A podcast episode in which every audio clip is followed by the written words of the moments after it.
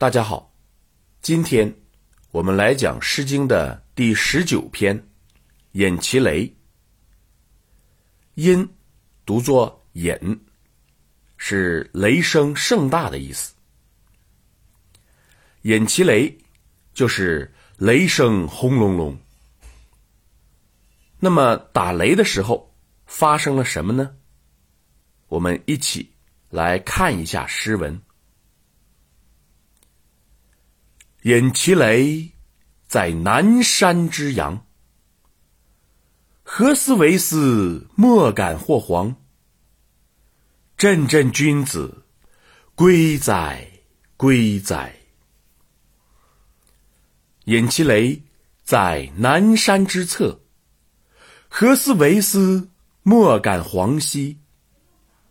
振振君子，归哉，归哉！尹其雷，在南山之下。何思伟斯，莫或黄楚。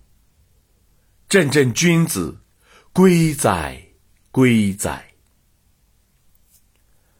这又是一篇重章叠句的作品。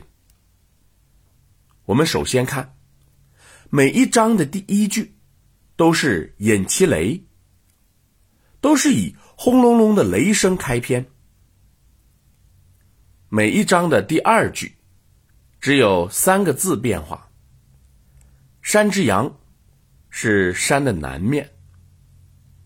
古人将山南水北称为阳，这是就山体而言的，所以这个山之阳指的是山的南坡。山之侧，是山的侧面。然则。这个侧面到底是山的哪个面呢？作者没有交代，我们也不清楚。山之下就是山脚下。这样，我们通过每一章的第二句，大致了解了位置的变化，即从山的南坡到山脚下。这样的位置变化是发生了什么事情呢？我们看每一章的第三句都是“何思为思”，这里面的两个“思”，第一个是语助词，第二个是指示代词，代表这里，所以这四个字就等于“何为思”三个字。意思是为什么要离开这里呀？我们再来看每一章的第四句：“莫敢或黄，莫敢黄兮，莫或黄楚。”三句意思是相同的，就是没有人敢停留，哪怕稍微一会儿。三四两句连起来就是为什么要这么匆忙的离开啊？看来。这是一个送别的场面。如果我们再将第一句和后面连起来，会是什么效果呢？天上雷声轰隆隆的，显然不是远行的天气。但就在这样的天气里，女子的丈夫匆忙离她而去了。这个男子要做什么去呢？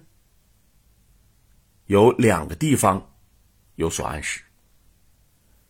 第一处暗示，在每章的第四句，他们和采薇中的“不遑起居，不遑起处”是一模一样的。采薇中的这两句，是表现从军将士经常面对的紧急军情的。本诗中的男子也应该是从军出征。第二处。暗示在每一章的末两句：“振振君子，归哉，归哉。”前面我们已经多次提到“振振”一词与军人的衣着有关。本诗的“振振君子”也极有可能是军人。